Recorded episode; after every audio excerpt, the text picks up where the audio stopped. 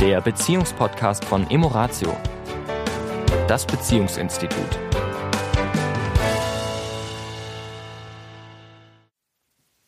Herzlich willkommen in dieser Woche wieder. Hier ist der Sami. Und die Tanja von Emoratio. Ja, und wir wollen ja in dieser Woche das Thema Kommunikation, Gesprächskultur nochmal ein Stück ins Auge fassen. Wir haben ja in den letzten zwei Wochen so ein bisschen über das Thema Feedback gesprochen und Feedback ist ja auch etwas, was mit Kommunikation zu tun hat.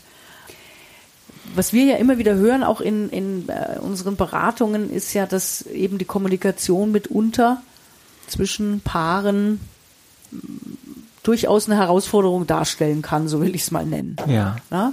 Da geht es einmal um die Menge, ja, dass, dass manche Paare sagen oder ein Partner in der Regel, wir sprechen einfach zu wenig miteinander. Mhm. Viele sagen ja einfach die Themen, über die wir sprechen. Es geht immer nur um organisatorisches, ja, aber es sind überhaupt keine Gespräche, die mich in irgendeiner Form irgendwie bereichern oder so oder die inspirierend oder, oder, sind. Ja, ja. ja mhm. ähm, oder andere sagen, oh Gott, ja, wenn wir miteinander reden, dann geht es immer um irgendein Problem. Da habe ich überhaupt keinen Bock mehr drauf.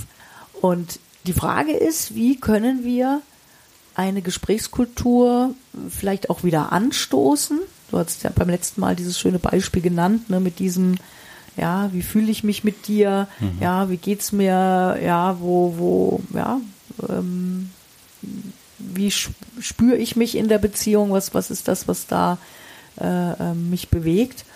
Und ähm, ich finde, eine andere schöne Methode ist, seine, seine Sinne und seine Wahrnehmung mit reinzunehmen. Also nehmen wir mal ein schönes Beispiel. Ich meine, wir sind jetzt mitten im Sommer, ja, und viele Menschen drängt es ja durchaus nach draußen, ja, an See, ans Meer, in die Berge, Radl fahren, spazieren gehen, wandern gehen. Ne? Es gibt ja doch viele Menschen, die durchaus aktiv sind. Und wenn wir so draußen in der Natur sind, dann ist es ja nun mal so, dass wir unterschiedlichste sinnliche Eindrücke dort haben. Mhm. Ja, also wir sehen plötzlich ganz andere Dinge, die wir zu Hause vielleicht so nicht sehen. Ja, äh, es sind andere Geräusche unter Umständen da, wenn ich eben in einem völlig anderen Spektrum bin. Ja, äh, die Sonne fühlt sich anders an, der Wind. Ja. ja, also auch das, was ich spüre, kann anders sein. Geruch, Geschmack unter Umständen ist anders. Das heißt, ich habe plötzlich sinnliche Wahrnehmungen, die vielleicht auch mal neu sind, anders sind als das, was ich so im Alltag habe.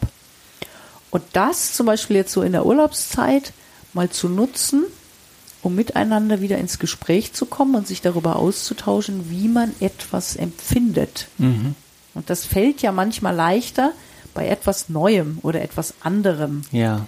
Und jetzt stelle ich natürlich auch fest, dass es dann manchmal Paare gibt, die sind dann irgendwo im Urlaub und sind irgendwo, ne? Und ähm, du hast letztes Mal, glaube ich, den Begriff so dieses Haar in der Suppe, die dann eher dazu neigen, jetzt zu gucken, was gibt's denn hier zu kritisieren. Ja.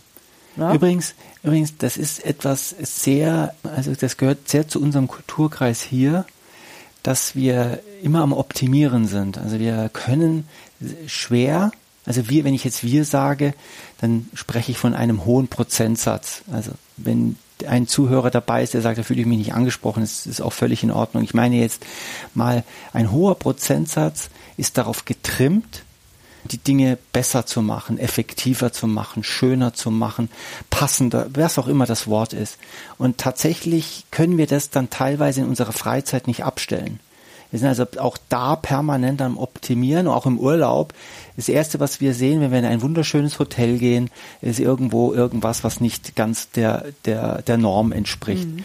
Und damit stehen wir natürlich, äh, negieren wir quasi die, ich sage jetzt mal 80 Prozent, die vielleicht dort schön sind mhm. und fokussieren uns auf diese 20, die vielleicht tatsächlich, das stimmt auch, tatsächlich nicht so toll sind. Mhm. Ja. Und äh, das ist mir nochmal wichtig, dass wir hier es geht darum, wirklich aufs, mhm. aufs, aufs Positive, aufs andere, aufs Interessante mhm. zu fokussieren. Also stell dir vor, du kommst jetzt mit deinem Partner, deiner Partnerin in, in das Hotel, was ihr gebucht habt für den Urlaub. Ne? Und du stehst jetzt da drin und er checkt vielleicht ein, ne? ich rede jetzt mal aus weiblicher Perspektive, und ich stehe jetzt da in der Lobby und es wird mir zum Beispiel ein ähm, Getränk serviert. Ja, und ich nehme einfach mal dieses Getränk und gucke mir das an und schmeckt das. Ja, und nehme es mal ganz bewusst wahr, kipp's jetzt nicht einfach nur hinter, sondern mh, was ist denn das? Ah, das scheint ein Hibiskus-Tee zu sein. Ah, habe ich ja schon ewig nicht mehr getrunken. Das schmeckt, ne? Und, und äh, bringe meinem Partner vielleicht auch ein Glas und sag mal, guck mal, was würdest du sagen, was das ist, ja? Und dann schmecken wir das beide und dann, ja, das ist so ganz banal, aber dieses wir wir äh, nutzen beide einen Sinneskanal, wie jetzt in dem Moment den Geschmack, wir tauschen uns darüber aus, wir sind ganz präsent in diesem Moment, ja, das da können wir uns über banale Dinge wieder eine Verbindung schaffen, die uns im Alltag so häufig verloren geht, weil wir eben im Schweinsgalopp, sage ich jetzt mal, durch unseren Alltag stolpern. 80 Prozent, sage ich mal, im, im vollautomatisierten Modus ablaufen. Ja. Dinge, die uns gar nicht mehr bewusst sind, selbst das Essen. Ja. Und da kann manchmal jetzt, wenn wir vielleicht auf Reisen gehen, das wieder eine Möglichkeit sein, ähm, ja, zueinander zu finden, in ein Gespräch zu kommen über etwas relativ Banales. Wichtig ist, uns dafür zu öffnen. Ja. Ja, Und öffnen heißt auch hören, was der andere sagt, ihn aus oder ihn oder sie ausreden lassen, ja, auch mal durchaus mal auch drüber nachdenken und eine, eine ruhige Antwort bei sich, also was du ja auch sagst, bei sich sein, eine Antwort geben, wie ich das gerade empfinde. Also es für wichtig nehmen, ne? also nicht sagen, das ja, ihr juckt mich jetzt dieser Hibiskus-Tee. Ja. ja, ich habe Durst, her damit. Ja. hätten die mir nicht eine Cola geben können. ne? Also Ja. wieder so, ne? Ja. Also das geht natürlich auch, ne? Oder ich kann sagen, oh ja, ne? Lass mal probieren. Oh, weißt du was, Hibiskus eigentlich gar nicht, kann ja auch sein. Ist nicht so mein Ding, aber das ist einfach nur mein Ding nicht. Ja. Aber interessant, die habe ich schon lange nicht mehr getrunken. Muss ich mich an meine Kindheit erinnern. Da musste ich das vielleicht immer trinken. Ja, also was auch immer. Aber ich bleibe bei mir und ich bleibe in der Wahrnehmung und ich erkenne, wie in solchen kleinen Dingen eine unheimliche Verbindung stattfinden kann. Ja. Das muss nicht immer der Weltfrieden sein, ne, über den wir philosophieren, sondern so ganz banale und insbesondere sinnliche Sachen, weil die Dinge, die wir über unsere Sinneskanäle wahrnehmen, uns immer ins Hier und Jetzt bringen. Weil die Wahrnehmung findet jetzt statt. Und auch die Verbindung findet jetzt statt. Es gibt keine Verbindung, die morgen stattfindet, ja, oder sie findet immer im Hier und Jetzt statt. Und das äh, ist natürlich, wir hatten ja vor Wochen, Monaten, das weiß ich jetzt nicht mehr, auch einen Podcast in Sachen Achtsamkeit und es gibt ja diese Geschichte von diesem Zen-Meister, wo diese Schüler sagen, Meister, Meister, du bist ja immer so äh, zentriert, so Du bist ruhig. schon so erleuchtet, So wie kann ich das wie- erreichen? Ja, also genau so ganz in sich ruhend und und, er, und die Antwort von ihm ist so sinngemäß, ja, wenn ich gehe, dann gehe ich, wenn ich sitze, dann sitze ich und wenn ich esse, dann esse ich und wenn ich trinke, dann trinke ich. Und die Schüler sagen, ja, ja, ja, das machen wir auch, wir essen auch und trinken auch, aber irgendwie schaffen wir das nicht so äh, im, im Moment zu sein wie du, Meister, wie machst du das? Und dann wiederholt er das, wenn ich gehe, dann gehe ich, wenn ich sitze, dann sitze ich, wenn ich esse. Und, und die Schüler sagen, ja, das, kann es nicht sein, da muss noch was anderes sein. Das, äh, dann sagt er, naja, also ihr macht das zwar auch, aber wenn ihr geht, dann seid ihr schon beim Sitzen. Wenn ihr sitzt, dann seid ihr schon wieder beim Essen. Und wenn ihr beim Essen seid, dann denkt ihr schon ans Trinken. Und wenn ihr im Trinken, wenn ihr trinkt, dann denkt ihr schon wieder, was wir könnten wir als nächstes machen. Und das hat was, das ist sehr weise, weil es sehr viel mit Beziehung zu tun hat. Also wir reden ja, ich ertappe mich ja da permanent dabei. Wir reden und ich bin mit Gedanken woanders. Das, das ist nicht, Das sehe ich dir an. ja, du äh, hast tatsächlich einen Blick dafür, ja, du siehst das tatsächlich. Auch nicht immer wahrscheinlich, aber du siehst Ich bin es. ja auch nicht immer präsent, um Gottes Ja. Willen. Ja. das ist auch gar nicht möglich. Das ist auch nicht möglich, ist auch gar nicht die Idee dieses Podcasts, dass wir sagen, ihr müsst immer präsent sein, immer im Hier und Jetzt sein. Es geht tatsächlich um hin und wieder Momente, wo das stattfindet. Das reicht.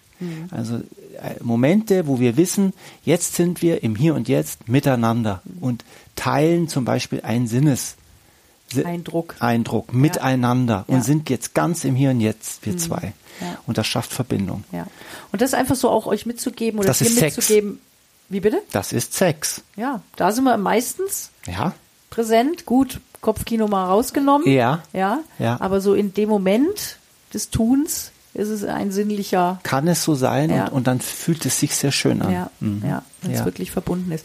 Und nochmal ganz kurz die Brücke für diejenigen, falls du einen Urlaub noch vor dir hast mit deiner Partnerin, deinem Partner, ist, ist viel leichter, sowas zu starten in einem fremden Umfeld. Ja, als zu Hause, wo irgendwie so alles bekannt ist.